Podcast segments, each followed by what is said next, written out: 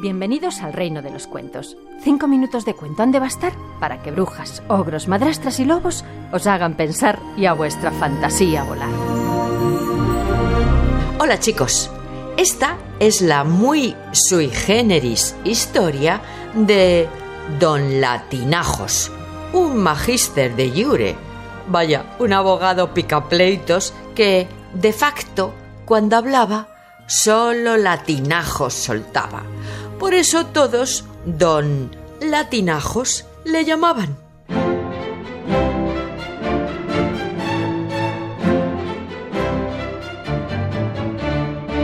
Don Latinajos soltaba palabras espumosas y densas que a los demás que le escuchaban, bárbaros y etcétera, verdaderos escupitajos les parecían.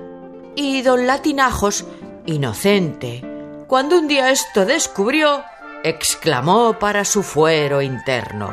Exprofeso, mis latinajos son modus vivendi.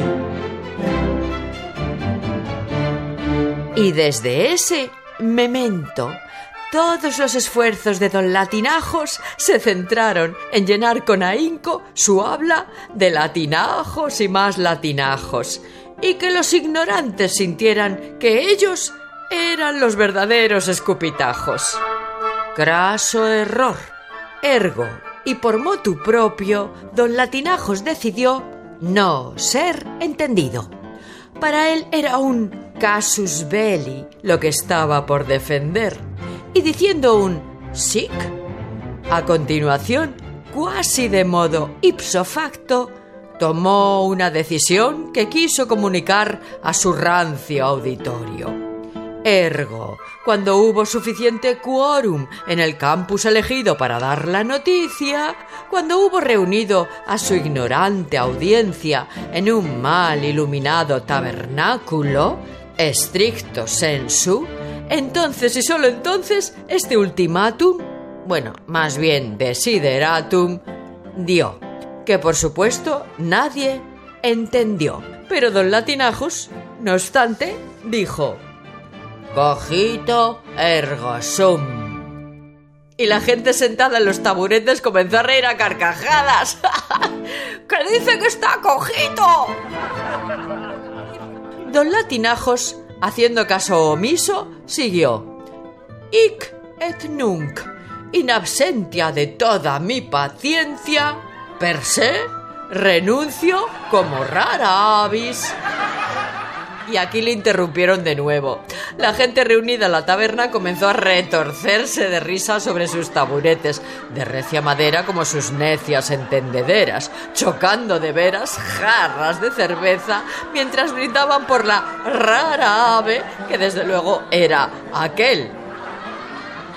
Mas don Latinajos siguió escupiendo latinajos, palabras como espumarajos, para ad eternum remate terminar su oratoria con un categórico ergo latinismos modus vivendi est.